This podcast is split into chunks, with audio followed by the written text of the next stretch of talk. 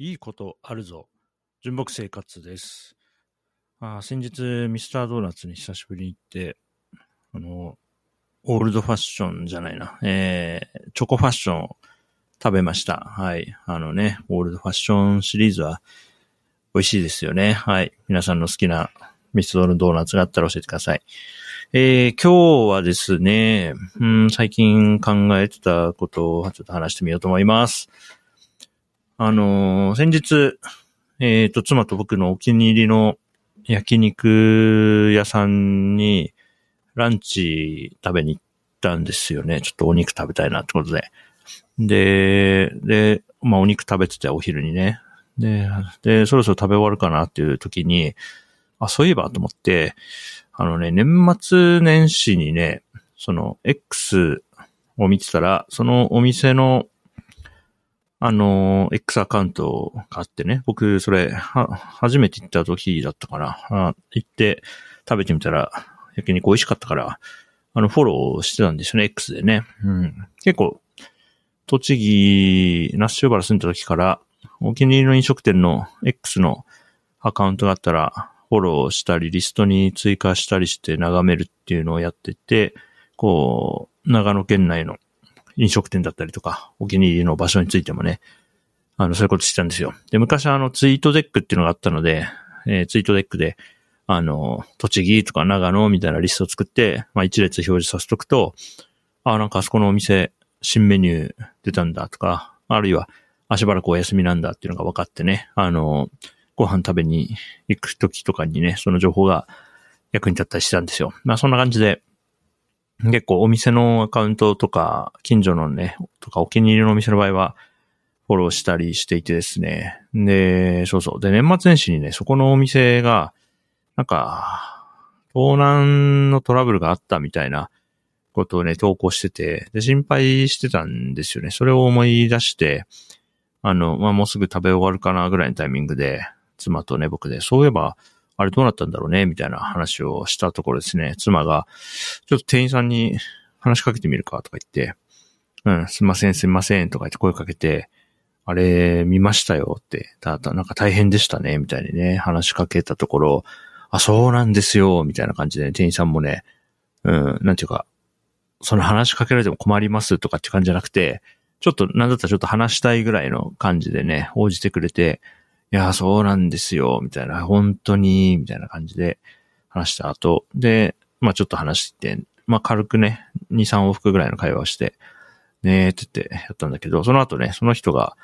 あの、厨房の方に戻って、なんか店、店長、社長？その、いくつかの店舗があるんだけど、経営者の方ね、社長にも僕らと話したってことを共有してくれたっぽくて、社長が出てきてね、あーなんか気にかけていただいてありがとうございます、とか言って、ね、おっちゃんが出てきてさ、うん。なんかね、僕らが、その話題を振ったことが、なんかすごくポジティブに受け止められてですね。うん。なんか、ちょっと盛り上がったんですよ、話がね。で、おっちゃんがね、まあ、小太りのおじさんが出てきて、いやー、本当にね、大変、なかなか大変で、とか言って、うん、なんかで、その小太りのおっちゃんがね、お腹をね、自分のお腹ポンポン叩きながら、いや、もうすっかりね、辛労で痩せちゃってガリガリになっちゃって、とか、ちょっとした小粋な小太りジョークみたいなのをやったときに、妻がすごい爆笑してて、遠慮がなくてすごいなと思いましたね。うん。いや、すごい良かったですね。僕も、あのね、小太り人間として、ちょっと使いたいジョークだなと思いました。なんかね、大変なことがあった時に、いや、もうすっかり痩せちゃってとか言ってみたいですね。そうそう、そんなことがあってね。うん、で、まあ結構喋っていろいろ聞かせてくれた後に、まあ社長が厨房の方戻ってきたんだけど、その後また店員さんが出てきて、あ、これ社長からサービスですとか言ってね、ウーロン茶を、の、ドリンクのね、ウーロン茶を2杯、僕と妻の分1個ずつね、くれて、なんかサービスで出してくれたんですよね。いや、なんか、まあラッ、ラッキーだなと思って、ドリンクサービス。なんかこちらとしては、なんか気になってた話を、まあちょっと迷惑かも、迷惑ならないといいなと思いながら話しかけてみたら、向こうが意外とノリノリで話してくれて、まあそれは、その会話自体が楽しかったし、まあドリンクまでサービスしてもらってね、いや、絶対またあのお店行こうってね、もう何回も行こうと思ってるからさ、まあ、向こうとしてもね、ウーロン茶ちょっと出して、で、客のエンゲージメント上がるんだったら悪くない話だと思うし、なんかいいやりとりができて、今いい関係になれたなって思ってるんですよね。うん。で、結構ね、妻がね、結構勢いよく、その店、員さんだったりとか、出先で誰かに話しかけたりとか、まあ、近所の人、近所でね、散歩してる時に、な、何回かすれ違う人とかに、なんか、スッと話しかけて、仲良くなったりするのがね、うまくてね、まあ、そのおかげで、妻と一緒に暮らすようになってから、特に、そうね、ここ3年ぐらいかな、は、そうそうそう。人とね、か、関わっていくことで、こう、なんか、ラッキーだったなとかね、よくしてもらえたりして、いや、なんか、こういう暮らしを続けたいなと思ってるんですよね。うん。それは妻にも感謝してます。はい。で、そんなことをね、思って、うん、そんなことを思う出来事があって、一方でですね、先日、えー、朝日新聞ポッドキャストの中の一番組のニュースの現場からっていうやつをね、聞いて、これ1月23日公開のエピソードかな？うん、1週間ぐらい前のやつね。えー、っと、その中で、えー、っと、竹端博さんっていう、兵庫県立大学環境人間学部准教授の竹端博さんがゲスト出演して喋ってる回があってですね、タイトルが、迷惑をかけるな憲法と私たち、子供に顔色を伺わせないためにというタイトルでした。はい。で、この竹端博さんはですね、えっ、ー、と、割と最近、えー、書籍出されていて、えっ、ー、と、ケアし、ケアされ生きていくっていうね、本を出されたんですよ。まあ、その、本の紹介とかしつつ、また、この大学の、まあ、准教授ということで、えー、20歳ぐらいの、ね、20歳前後の大学生に20年近く、こう、まあ、授業だったりなんだりで接点を持ってるそうなんですね。なんで、この20歳ぐらいの、えー、大学生のことを定点観測しているとおっしゃっていて、で、この20年近くの中で、まあ、どんどんどんどんね、その大学生が、こう、人に迷惑、周囲に迷惑をかけてはいけないっていう価値観をどんどん強く内面化してきていると、そう感じてるそうなんですよ。うん。で、これちょっと、統計的なものというよりは、おそらく竹端さんの、あの、肌感覚の話だと思うんで、まあなんかこれ、この話だけを聞いて、社会がそう、日本、少なくとも日本の社会がそう変わってるって、あの、決めつけるのは、まあなかなか難しいと思うんですけど、ただまあ一人の人が20年近く大学生と接してきてそう感じてるっていうのは、なかなかこう感じるものがあるなと思って聞いたんですよね。うん。で、自分の身の回りを見ても、うん、とかあるいはね、ウェブ上のあれこれいろんな人の発言とかやりとりとか見てても、確かに周囲に迷惑かけちゃいけないっていう雰囲気はあると思うし、それがね、どんどんその雰囲気が強まってるんだとしたら、僕にとってあんまり望ましいことじゃないなって思ってるんですよ。しかも僕らが、その、僕らっていうのは今、うん、今、まあ今僕40歳ですけど、僕ら、例えば40歳の人たちがそういう空気を出して生きてたらね、自分も周囲に迷惑かけないし、なんでお前らも周囲に迷惑かけんなよってやったら、それがそのまま次の世代にも引き継がれるし、なんだったら、よりその空気を強くした状態で次の世代、世代にこう引き継いでいくことになるじゃないですか。この再生産、か再生産してその解釈を強めちゃうっていうのは、すごいやりたくないなと思ってるんですよね。だから今20歳とか今10歳ぐらいの人が大人になる頃に、今僕が感じているような周囲に迷惑かけてはいけないみたいな感じをより、より強くね、それを感じなきゃいけない10年後、20年後になるのは、全然こう、望んでることじゃない。もう、もうちょっと、うん、なんていうのかな。人と人が、こう、お互いに関わり合うことをもうちょっとポジティブに捉えられる世の中の方が僕はいいなってね、そういう、僕の価値観ではそう思うので、そ、そっちの未来にうん、引っ張っていきたいなと思うんですよね。だから僕個人でできることとしては、まあ、さっき焼肉屋さんの話をしましたけれども、うん、人と関わり合うことを恐れずに声をかけていくとかね。まあ声かけた結果、あ、あんまりこの話したくないかなって感じたら、まあすぐ引けばいいと思うんですけど、いや、こんなこと言ったら、あれかもなとか、こう、リスクを過大評価しすぎて、結局アクションを取らずに、迷惑をかけないために、そもそも他人と関わらない方がいいっていうふうにどんどんやっていくと、ね、ますますその自己責任とか自助、自分のことは自分で、うん、助けを求めないみたいな方に行って、どんどんどんどんね、あの、生きるのが大変になっちゃうんじゃないかなと思うんですよね。もちろん、あの、元気で体力があって、うん、なんかうまくいってるときは、うん、いや自分は自分のこと一人でできるんで大丈夫ですで、まあそれで成立することもあると思うんだけど、まあちょっとね、体調を崩したとか、ちょっと何か仕事でうまくいかないことがあったみたいな時に、なんていうかど、どん詰まりになっちゃうようなね、そういう状況ってあまりにもリスキーというか、ね、なんていうか、なんていうの、平均台を渡って歩いてる時みたいに、ちょっとでもバランス崩して一回落ちたらもう、あとは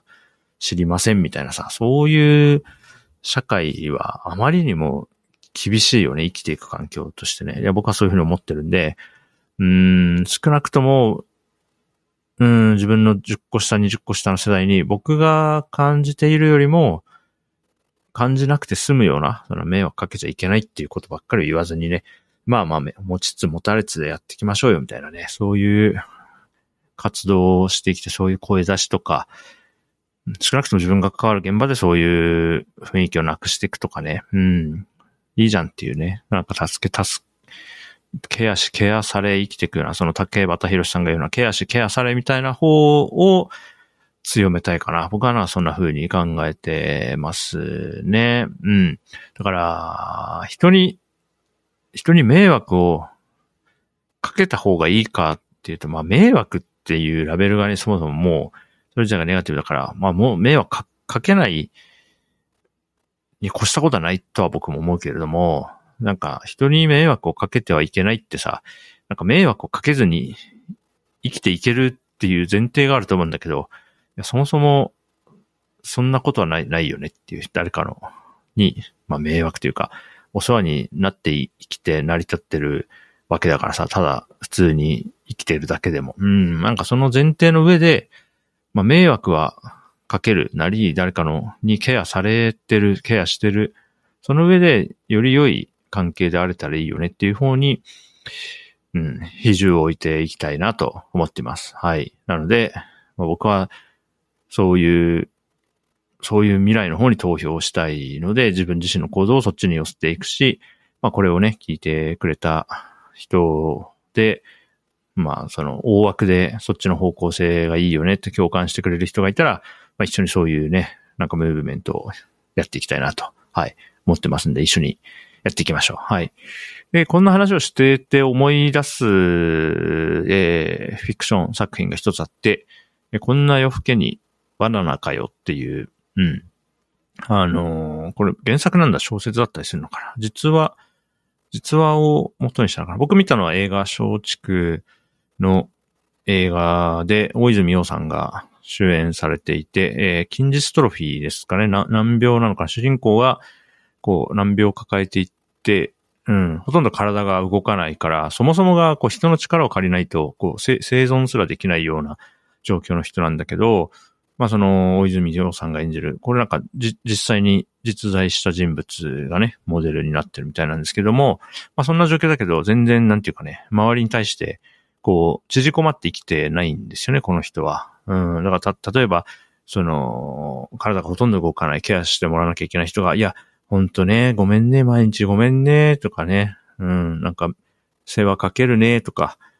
もうね、そういう感じじゃないんですよ。で、それで、まあ、夜更けなのに、あ、バナナ食べたい、買ってきてとか言って、なんていうのかな、別に、対等だよねっていう感じで、誰に対しても接していて、まあ、すごく、こう、なんていうのかな。ああ、確かにな、みたいなことを思わされるね、作品で。いつだっけみたいな。結構もう、いつは、多分5年以上前に、6年前とかに見た気がするけど、うん、なんかこのテーマで人と人が関わるっていうのは、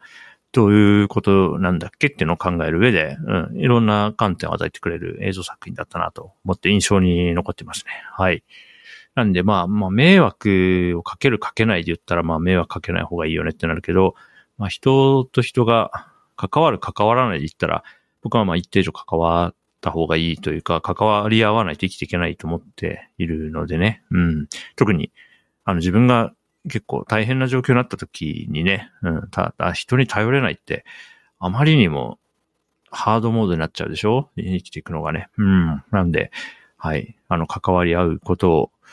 恐れずにね、やっていきたいなと思ってるし、うん。あの、また今後も引っ越しとかしていくんだけど、行く先行く先でね、うん、その、ご近所さんだったり、行った先の人と、いい形でね、関わるっていうのをね、はい。これからもやっていけたら、うん、僕らの人生も、うん、今みたいな感じで楽しい日々が続いていくんじゃないかなと。はい。そんな風に思って